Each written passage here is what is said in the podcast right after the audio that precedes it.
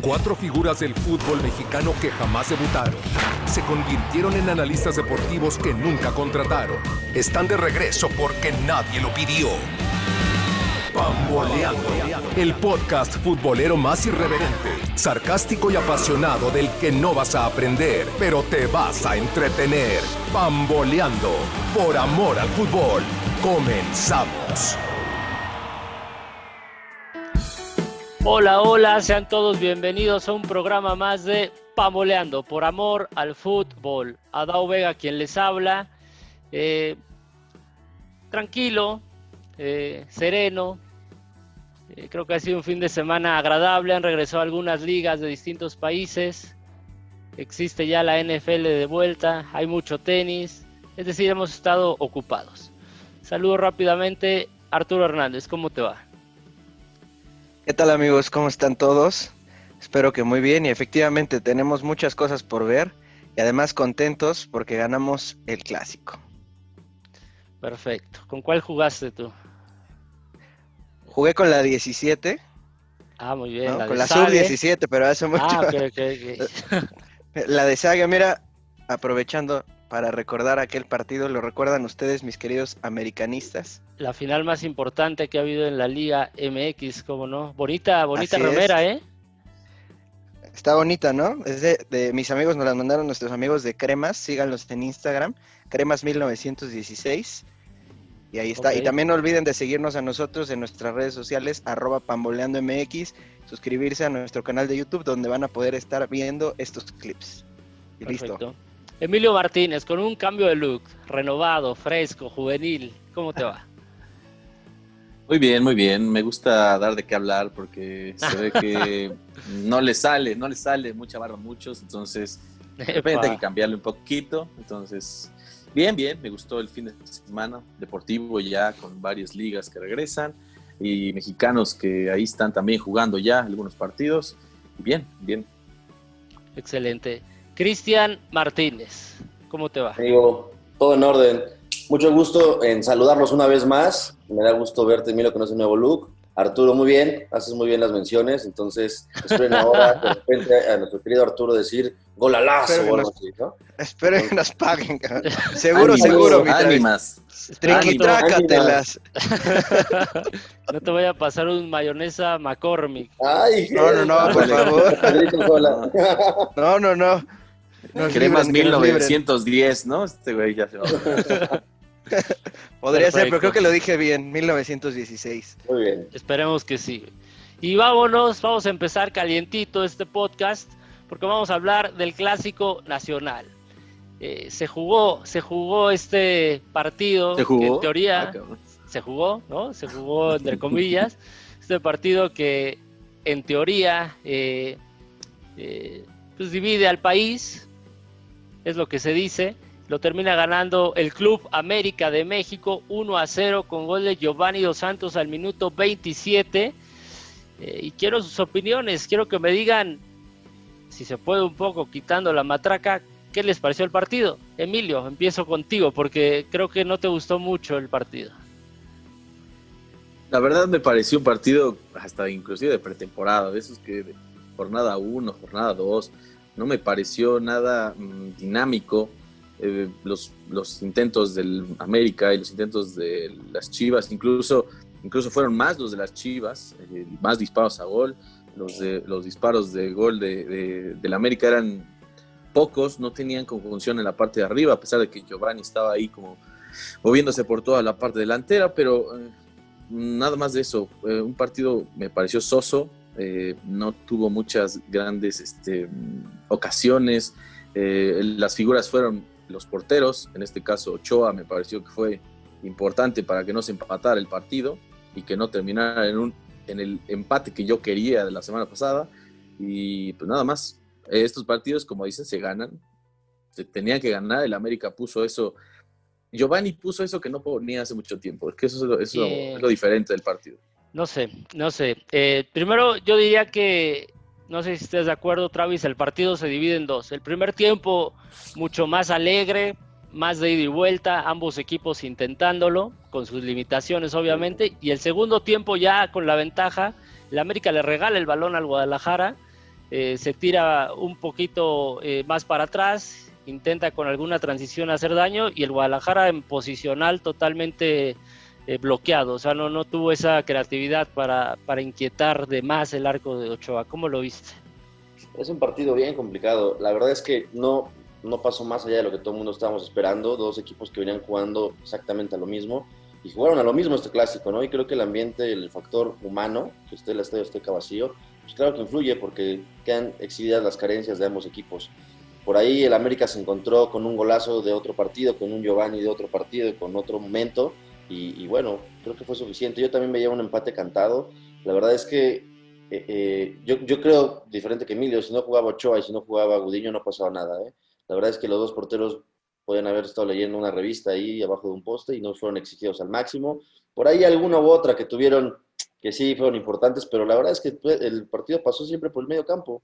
Entonces nunca hubo un ritmo vertiginoso. El primer tiempo sí fue un poco más alegre, entre comillas, pero pues tampoco fue una cosa espectacular. ¿eh? A mí me parece que Nico Benedetti lo está haciendo tremendamente bien en América, a secas, ¿no? O sea, es el jugador distinto, es el jugador que, que nos puede dar un poco más de fútbol. Y ya decía yo, si juntas a Nico Benedetti, a Sebastián Córdoba y a Giovanni Dos Santos, tienes ahí tres elementos que te tienen que dar buen fútbol. Pues al final al Piojo le salió. A mí me parece que el Piojo se echa para atrás muy temprano en el partido, hace cambios súper defensivos, le da toda la ventaja al Guadalajara. Por ahí pienso que los querían matar en un contragolpe. A mí me parece que hay un gol último en contra de eh, a favor del América que no entendí nunca la falta que marcaron, ¿no? Me parece que era legítimo a todas luces. Pero más allá de eso, a mí, a mí me preocupa más que el resultado, que como bien decimos, tiene que ganar, pues el funcionamiento del equipo sigue siguiendo exactamente igual. Por supuesto que siempre es mejor ¿no? corregir ganando a, no llevárselo estos puntos, que son importantes, pero al América le queda un, tramo complicado. Seis partidos todavía y no sigue mostrando un buen funcionamiento. Correcto, yo decían de los porteros, eh, yo creo que Ochoa sí tuvo dos muy importantes, que fue un mano a mano que tal vez JJ eh, Macías pudo definir mejor, pero, pero achicó bien. Y después hay una tajada en un cabezazo de Mier que lo agarra un poco a, contrapié, que recordaba esa, esa tajada como aquella de hace muchos años en un clásico contra Chivas, en un remate de Palencia. Eh, y por ahí quizá Gudiño en un cabezazo de Benedetti, que, que, también pudo haber sido más error de Benedetti porque el remate fue, fue muy, muy centrado. Ahora te pregunto, mi querido Arturo, porque sabemos que tú eres un admirador, eh, siempre has bancado a Giovanni Dos Santos, el 10 de, las masas. Eh, golazo, es indudable, talento tiene, indudable, pero a mí me da la impresión que fue el gol y nada más. O sea, yo no le vi nada más a Giovanni hmm. dentro del partido. ¿Cómo viste a Giovanni y cómo viste el partido? Mira, respondiendo a la pregunta de Gio, pues todos sabemos el talento que tiene y nadie lo ha puesto en duda. Desde que era niño y fue campeón del mundo, el talento lo sigue teniendo, pero como bien lo decía Emilio en el transcurso del partido, el compromiso siempre es lo que se le ha cuestionado, ¿no? Entre tantas lesiones, a veces parece que no tiene el ánimo de jugar, pero estos destellos que ha tenido en América, porque no es la primera vez que lo tiene, y así también en selección nacional, pues le ha alcanzado para hacer goles importantes, porque seamos realistas, el gol de ayer es un gol importante. en el clásico te da los tres puntos y además es un muy buen gol. Entonces yo creo que ya no va a pasar nada más con Giovanni de lo que nos tiene acostumbrados, así lo vamos a estar viendo. Forma física ya no es, porque yo lo veo ya en la mejor forma física que puede tener a esta edad, porque trabajo tiene, ¿no? Yo, yo ya no le veo qué más le pueden hacer ya está bien, ya, no, ya tiene condición, ya no está lesionado y no muestra más allá más que estos chispazos. Entonces fue un gran gol que da los tres puntos. Y respecto al partido, pues igual coincido con todos ustedes que fue un partido pues incluso hasta aburrido. Si recordamos el clásico del año pasado por estas fechas, recuerdan la goleada de América en, el Estadio Azteca, qué diferencia de partido, ¿no? Ida y vuelta, espectacular, con más goles, evidentemente el factor de la afición, pues yo creo que sí es súper importante y sobre todo en estos juegos, ¿no? Donde te impulsan a, ir adelante contra el rival, pero el partido estuvo malo. Otra vez Miguel Herrera, perdón, sacando una alineación con la que nunca había jugado. Me gustó, la verdad, el planteamiento, la idea, pero el funcionamiento fue lo mismo y a mí lo que sí me molestó muchísimo es echarte para atrás tan temprano. O sea, eso es de equipos no de, no de la envergadura de un América, de un Chivas, de un Cruz Azul, para nada, esos equipos chiquitos, lo que hizo Miguel Herrera, le salió afortunadamente. Y nuevamente también, como decía Emilio la, semana pasada, Ochoa es un portero que te da y te quita. Y ayer te dio con esa tajada, ¿no? Correcto, sí. Yo eh, eh, decía sobre la, formación que saque Herrera, un 4-2-3-1. A mí me gusta porque como el equipo carece de, un funcionamiento, tener de repente a dos puntas es desaprovecharlos. Eh, y si le pones al punta, que fue Henry Martín, a tres hombres atrás que le pueden generar algo en, ofensiva, como Suárez, como Giovanni, como Benedetti, e incluso con las incorporaciones de Córdoba, Córdoba. Eh, me parece que, es una alineación que podría prosperar. Ahora, seguramente juegan así porque no estaba Viñas al 100%. Si, si Viñas hubiera estado al 100%, juega Viñas y Henry Martín. A mí me gustó, no sé qué, cómo vieron, eh, Richard Sánchez Richard Sánchez cumplió una función eh, diferente a la que venía cumpliendo, fue ahora el contención del equipo, no en solitario, con, ayuda de Córdoba.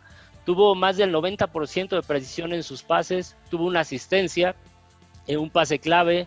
Eh, también me gustó Córdoba, tuvo momentos eh, de, algo de fútbol. Sebastián Cáceres creo que se está sentando muy bien en la defensa central del América.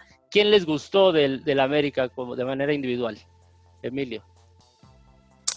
Ah, mira, mm, podría rescatar, eh, como dije hace rato, rescato lo de Ochoa, rescato ya en el medio campo lo de Richard Sánchez, me pareció que fue lo mejor del partido, eh, casi no se equivocó en los pases, estuvo ahí eh, detrás deteniendo a, los medios de, las Chivas. Y más que nada eso, porque en la parte delantera Martín no tuvo nada, los pocos centros que llegaban, llegaban mejor los jugadores que llegaban por atrás, como Benedetti en ese cabezazo, llegaba eh, Córdoba, que también tuvo un partido un poco, a mí me pareció en el segundo tiempo un poco ya complicado, aunque estaba más suelto, pero estaba un poco complicado para él para seguir adelante. Y no se encontró muy bien ahora con Martín, que es algo que venía pasando en los partidos anteriores, pero sí me parece que Viñas le hace, le hizo mucha falta a este América y sobre todo que también estaban sufriendo que Manuel Aguilera se tuvo, tuvo que salir por lesión, ¿no? Ahí creo que también, creo que es una causa por la que también el Piojo quiso aguantar un poco eh, a la defensiva, porque sabía que no le iba a dar chance al chavo que entró. Oye, pero si te metían un gol ya no tenías manera de... Ya no podías reaccionar, ¿estás de acuerdo? Si le pues metían en esos minutos... ponías a Viñas, ponías a... Ya, aunque tuviera el 50% ponías a Viñas y ahí a, pues a picar piedra, como luego dicen. Eh, ¿Ustedes a quién, a quién les gustó, eh, Travis, Arturo? Eh, yo creo que Arturo va a estar de acuerdo conmigo. El mejor del partido fue Roger Martínez. no, la verdad es que a mí me parece que estuvo a un nivel muy parejito. Pondré en un lugar aparte a y pondré en lugar aparte a Nico Benedetti, que lo intenta, Benedetti lo intenta. Y, creo que yo destacaría que el América jugó un clásico con una defensa de dos jóvenes de 20 años. Entonces, es importante. No sé si Juárez sea el correcto, pero estuvo. Dos defensas de 20 años ahí en un clásico nacional. Sí, yo, yo para cerrar esta parte de, la América. Oye, pero yo no estuve de acuerdo con Travis. Ah, por favor, entonces dilo. Como, como él lo aseguró, él, aseguró que iba a estar de acuerdo. Sí, sí, adelante, Arturo, adelante. Por, por, el gol Giovanni, pero nada más. Eh, yo creo que nuevamente se convierte en figura Ochoa con esa tajada que le hubiera cambiado por completo la cara al partido. Con ese gol Chivas se hubiera animado a ir para adelante, porque lo estuvo intentando, no, no tuvo suerte, pero te transmitió seguridad de que tenías un portero en un buen día y yo me quedo con, con Ochoa. Ahora, nada más rápido, hablando de lo de Richard. Richard es un muy buen jugador que también te aporta hacia adelante y poniéndole tres adelante y Córdoba cuando se incorpora que se convierte en cuatro, le quitas ese ir hacia adelante con la pegada que tiene de media distancia y creo que ahí lo desaprovechas un poco. Sí, exacto. Y yo creo que recurra a esto, Miguel, porque no he encontrado a ese 5 que supla Guido Rodríguez, Cáceres no, está, González hace lo que puede. Eh, entonces, eh, tal vez puede ser que, así lo esté intentando, eh, hasta quizá un siguiente torneo donde llegue un refuerzo que, que lo convence en esa zona. Está por ahí Naveda, ¿no? Santi Naveda. Ahora, siempre se le ha criticado a Miguel, pero por lo menos creo que intenta, ¿no? O sea, no le funciona ninguna, güey, pero siempre intenta algo nuevo. no se queda con lo mismo que no le funcionó y creo que eso es mérito. Sí, eso es mérito. mérito. Ayer no sale Giovanni, igual y no hay gol, güey. Sí, claro. Mérito también, por ejemplo, para cerrar esto de Giovanni, eh, hay que entender o, da mucha nostalgia este gol de Giovanni y, recordamos al Giovanni con potencia por las bandas, desequilibrante.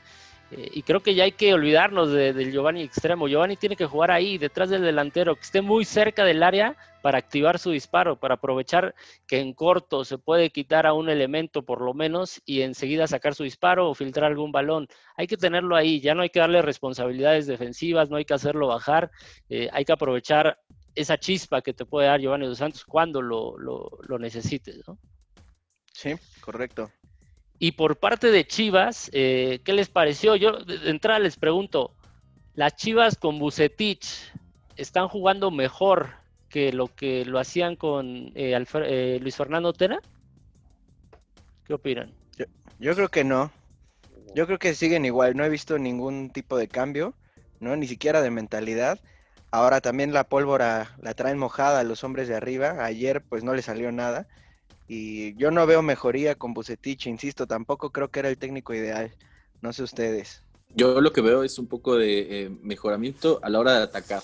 Atacan más, atacan por varios lados que, y creo que se acompañan más. Que eso es lo que en Tena no tenía. Tena parecía que les quitaba, eh, parecía que no había variantes. Entonces, de este lado creo que ya los ha soltado más a Antuna, Vega.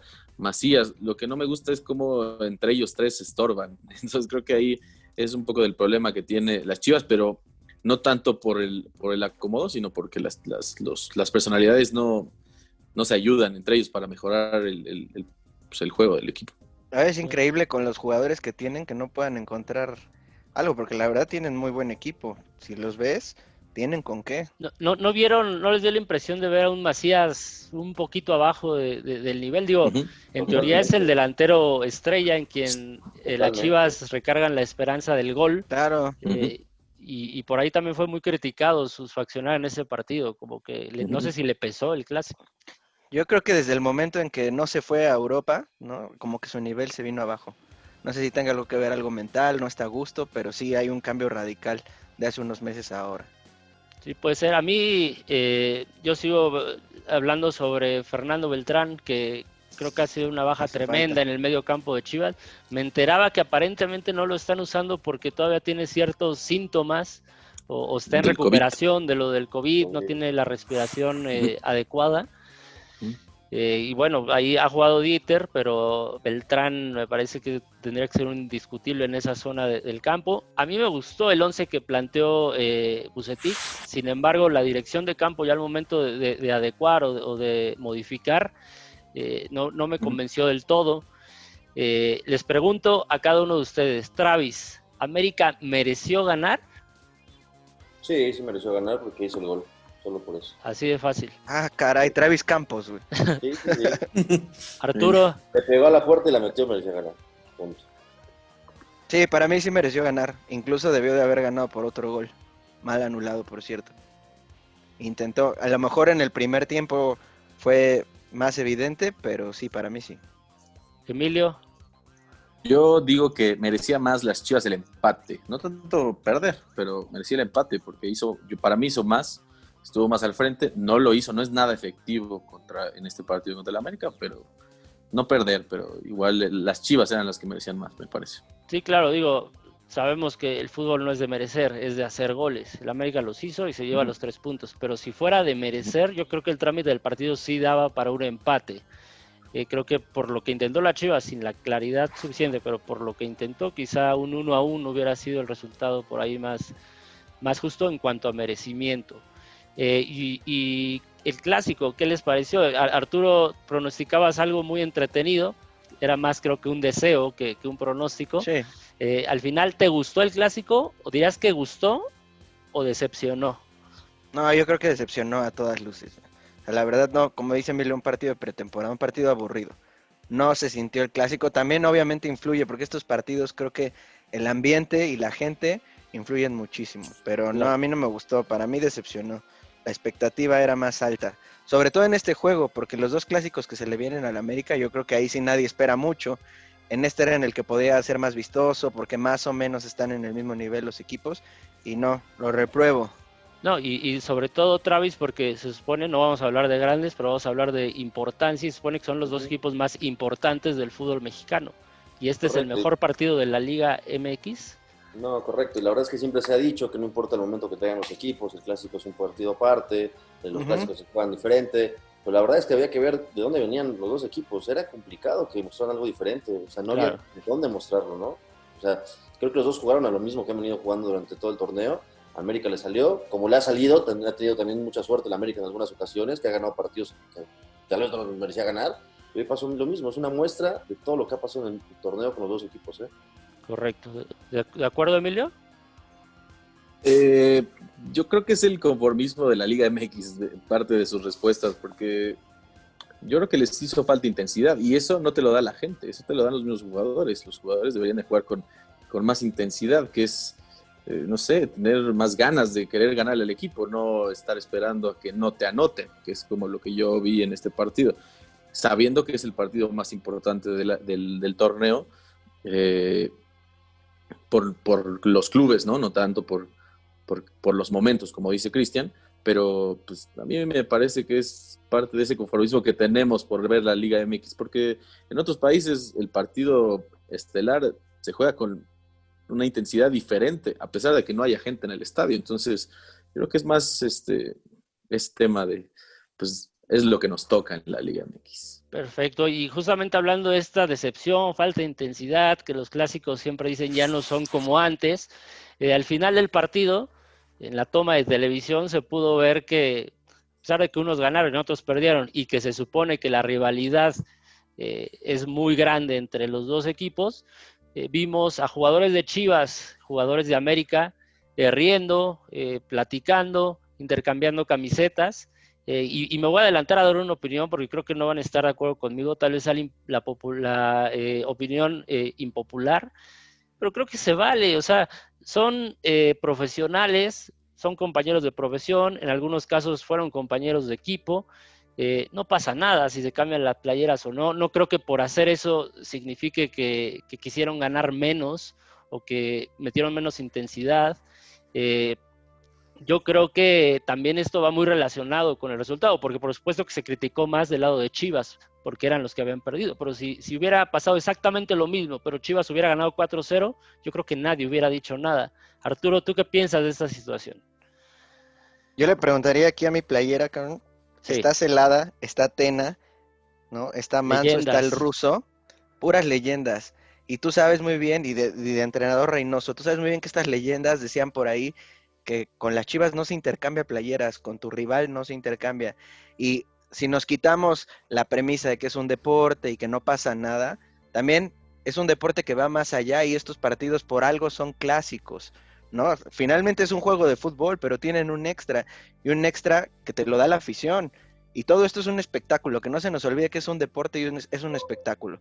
Y los jugadores viven en gran parte también de los sueldos y demás por el cariño de la afición.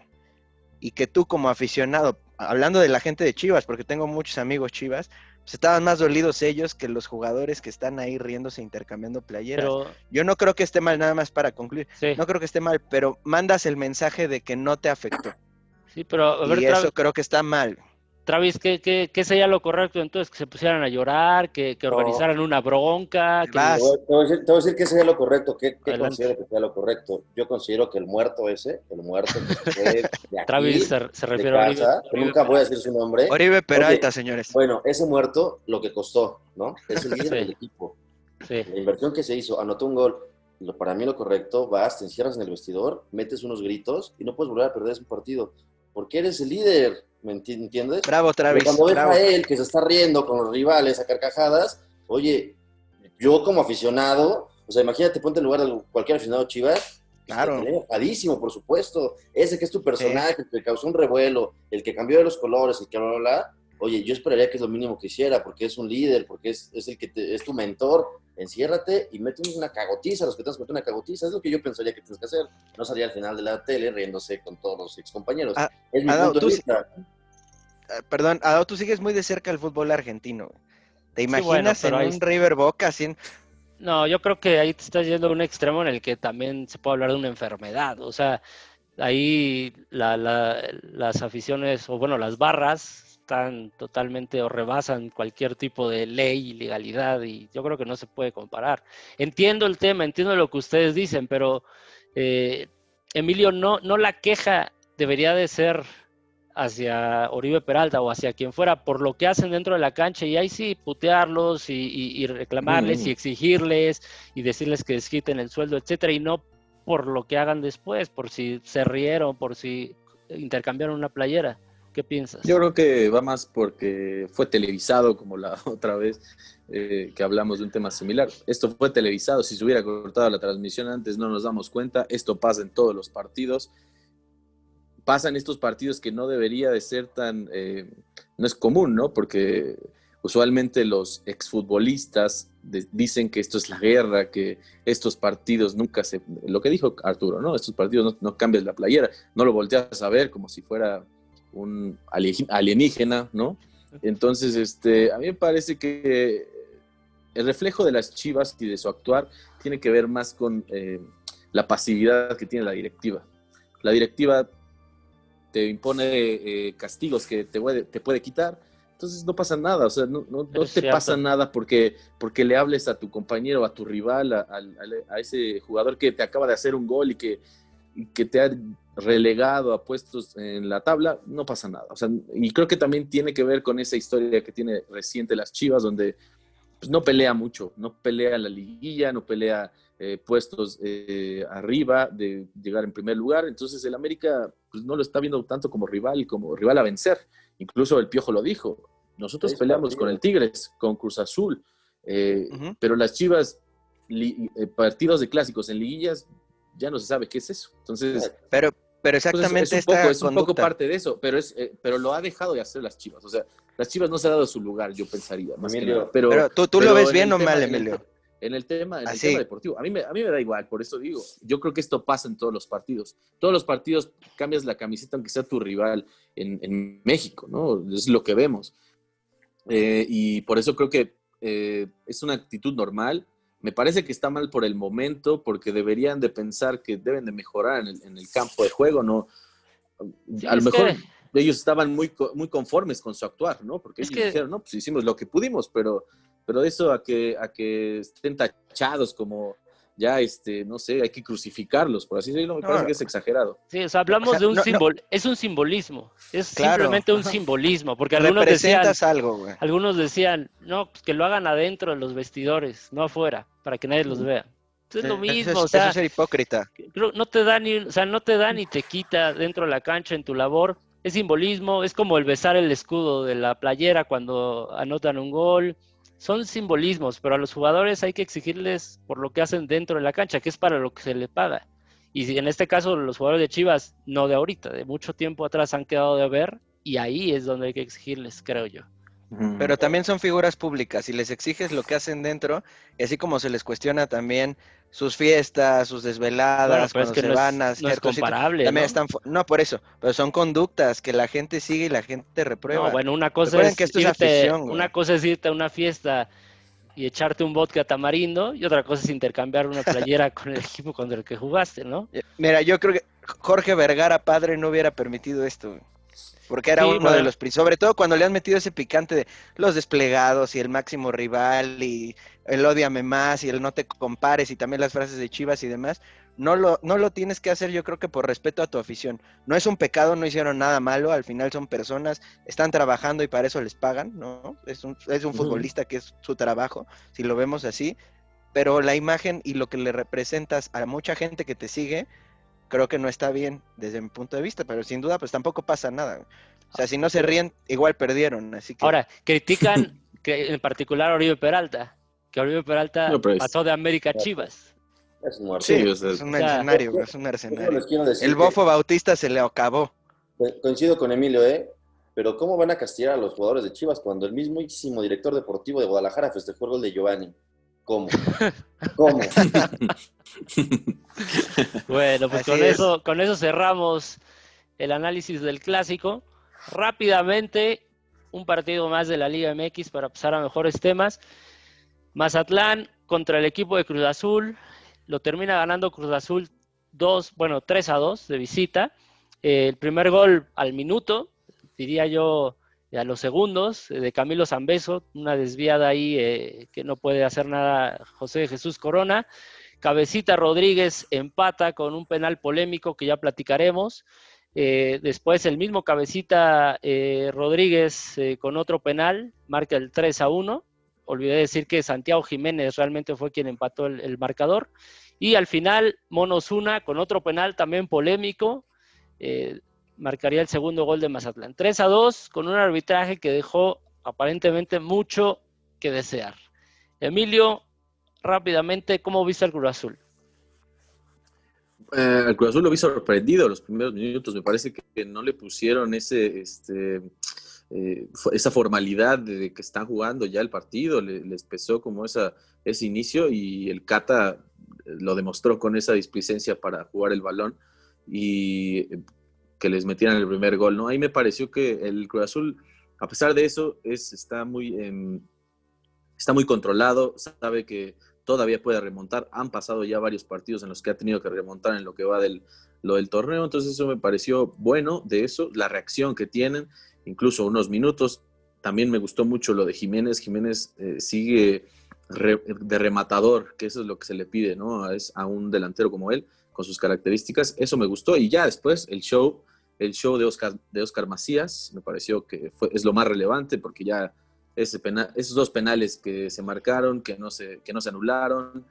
Ahí me parece que ya el partido perdió eh, todo tono para, terminar bien. Entonces, lo del Cruz Azul rescatable porque rescata otra vez los tres puntos de visita y se mantiene ahí en el, en el liderato, pero a, a expensas de lo que pase con Pumas, pero más de ahí nada.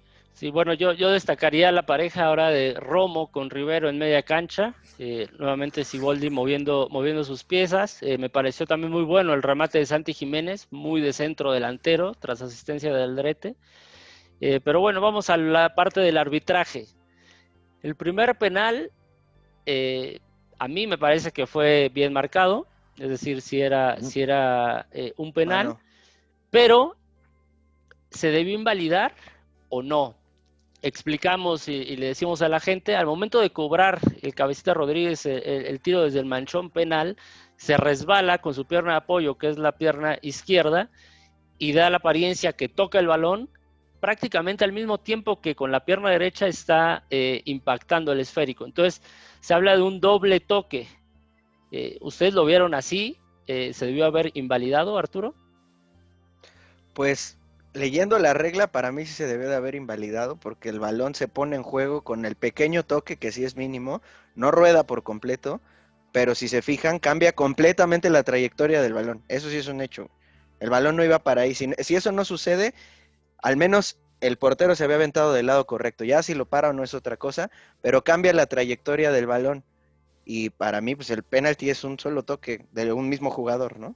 Entonces, debió de haber sido invalidado, sí. Ahora Travis Arturo Bricio, a través de la comisión de arbitraje, sacó todo un comunicado eh, explicando aparentemente que ese, ese primer toque es, por así decirlo, insignificante porque es eh, realmente prácticamente no mueve el balón, entonces no puede ser considerado como un segundo toque y entonces que aparentemente el proceder, el proceder de Oscar Macías fue el correcto. ¿Cuál es su opinión? Yo pienso al contrario de Arturo, también creo que, vaya, si hay un toque evidente, pero sí no me parece que sea condicionante para cambiar. ¿Cómo no, güey? ¿Cambia la trayectoria del balón? ¿No iba para allá? A mí me parece que, que no condiciona eh, ese, ese pequeño toque la trayectoria del balón, ¿eh? Me parece que... Yo creo que sí.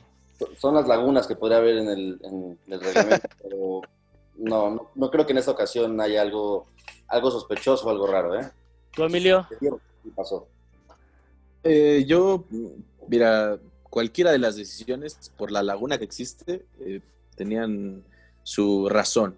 en este caso le benefició a Cruz Azul y creo que para mí sí toca, para mí sí toca el balón y, se, y la decisión salomónica hubiera sido repite el penal. Sí, te quitas de problema. Aunque, claro. aunque, aunque no aunque también decían que era incorrecto.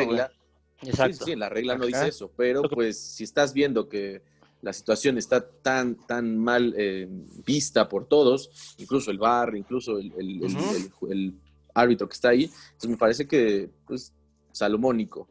Ahí, eh, volvemos a repetir, el, penal. Además, se había adelantado el portero de, Mazatlán. Tenías una justificación ahí para decir que por eso se había repetido y ya, ¿no? No pasaba, no pasaba más. A lo mejor no pasa mucho porque es un partido de jornada 11, ¿no? Contra el Mazatlán no se está jugando nada, pero imagínate esto en una final. En realidad no pasa nada porque estas situaciones no pasan seguido, ¿no? Es porque no, pero sí, pero sí, pero debes de marcar claridad. lo que quieres decir es que hay una consigna, creo que ya no, te estás arrepintiendo de lo de hace unas semanas, porque hace unas semanas según eran las Chivas, entonces ya también no, es no, no, no. También, todos menos el América. No, no, no, el árbitro se equivoca, siempre lo hemos dicho y ahorita se equivocó a favor de Cruz Azul para mí tampoco es una jugada que haya visto. O sea, la verdad es que si el VAR no existiera, esa la dejan pasar porque la vimos porque hay repetición. El árbitro, lo que me pareció extraño es que no fuera a verla y se tardara todo el tiempo. Porque creo que no fue a verla, ¿no? Nada más recibió la instrucción desde, desde las oficinas del VAR. Sí, a ver, aquí yo creo que el problema es la regla, cómo está redactada, porque habla de, no dice si toca o no toca el balón, habla de un toque eh, que, que no, Exacto, que entonces ya entra una cuestión de criterio, de interpretación. Y cuando está en una cuestión de interpretación, pues cada quien puede interpretarlo de una Pero si dice que modifique, modifica, Emilio ya lo dijo, y él es del Cruz Azul, modifica la trayectoria del tiro. y, entonces, ¿por qué es del Cruz Azul? Porque está haciendo, o sea, está siendo sensato. Bueno, el en el segundo penal creo que había elementos tal vez muy rigorista, pero hay un recargón de monos una sobre, sobre Jiménez, se podría haber marcado o no, hay al menos algún, o sea, no fue inventado totalmente. Y el tercer penal sí, me parece que el de Cambeso, eh, que ah, fue bloqueado aparentemente por Lichnowsky, ya fue prácticamente compensatorio, ¿no? claro. Exacto. Perfecto. Ahí compensó y ya Macías se volvió loquito. Bueno, pues ya árbitro falla mucho, ¿eh? Y seguido. No es la primera vez. De acuerdo, pues eh, Cruz Azul, momentáneamente ya lo decía Emilio, en el liderato de la tabla con 25 puntos, América con 23, Pumas 22 y León 21. Estos dos últimos se enfrentan y modificará el América de cajón, va a caer el tercer lugar y se modificará el liderato dependiendo del, resultado. Bueno, pues me parece que ha sido todo por hoy. Teníamos más temas, pero ya el podcast ha sido muy largo. Eh, Esperemos que en edición nos ayuden a recortarlo para que usted pueda escuchar. y lleguen al final. Exactamente. Así que vamos a despedirnos, muchachos. Eh, Emilio Martínez, muchas gracias por tu participación. Gracias. Recuerden también que el Chucky Lozano tuvo su primera titularidad en Italia. Importante. Y, no le fue nada mal. Ganó, ganó el Nápoles. Y recuerden también que la próxima semana se viene el América Cruz Azul o Cruz Azul América. A ver qué tal. Y, antes, antes, espérame Arturo, antes de despedir a Arturo, apuesta entre Emilio y Arturo América Cruz Azul. De hecho, Cruz Azul es el, local administrativamente, así que, ¿a qué se van a comprometer, muchachos? O sea, a eso iba, eso era lo que le quería preguntar. Y como él va de líder en la tabla, le voy a dejar a él que elija la apuesta. Caballero, ¿qué le pones? Mm, no, yo no, yo no, yo no apuesto en estos partidos. ¿Para qué apostar? Que, que lo jueguen. Pero si quieres, te puedo invitar una cerveza. No, no, no. Algo, algo que podamos transmitir en nuestras distintas pues plataformas. mira, ya no, ya no puedo apostar mi barba, entonces pues. Ya pagaste por adelantado, güey. Sí, sí, exactamente. Entonces, pues ya. Ahora entiendo por qué Emilio, cortó, Porque ya no quería perderla. Emilio, ¿te comprometerías a la próxima emisión? Si gana el América, te pones la playerita, yo te la mando. No, no. Y si gana el Cruz Azul, yo me pongo. No, no, no. No, no, quieres. no hay compromiso. No, mi, yo no tengo compromiso. No se quiere comprometer. No, no, no, no. No, yo tampoco. Está bien. Emilio, ha dado que quede claro para todo el público que aquí se cooperó, ¿no? Sí, sí. y, pero te acepto la cerveza, Emilio, te acepto la cerveza. Perfecto. Gane quien gane. Pues ahí está el compromiso. Otros. Ahí están los representantes de ambos equipos. Usted juzgue. Arturo Hernández, muchas gracias. Muchas gracias amigos. Que estén muy bien. Sigan viendo mucho fútbol. Hay de todo. Y bueno, redes sociales, arroba pamboleando MX. Suscríbanse a nuestro canal de YouTube. Denle like ahí a las super imágenes de Emilio. ¿no? Tenemos contenido todos los días. Y bueno, hasta luego. Travis, muchas gracias. Amigos, muchas gracias. Si tú llegaste hasta el final de este podcast, ¿no? Y lo escuchaste completo, y no eres familiar nuestro, por favor, levanta la mano, te vamos a invitar a comer, porque esto fue eterno, ¿no? Eres nuestro fan número Sí, uno. sí. Exactamente. Tú que nos Ahí estás nos vemos el escuchando. próximo, el próximo programa, Emilio, a ver qué tal andamos de ánimo, ¿eh? Se, se vale no Sí, claro, presentarse, claro. ¿eh? Ah, perfecto, perfecto. Una, una bolsita Vamos- de papel de vamos, estraza. vamos, vamos a estar tú y yo, entonces. Perfecto. Ah, no, bueno. Adao bien. Wea- Adao Wea, quien les habla. Eso fue todo por hoy. Adiós. Adiós. Ay.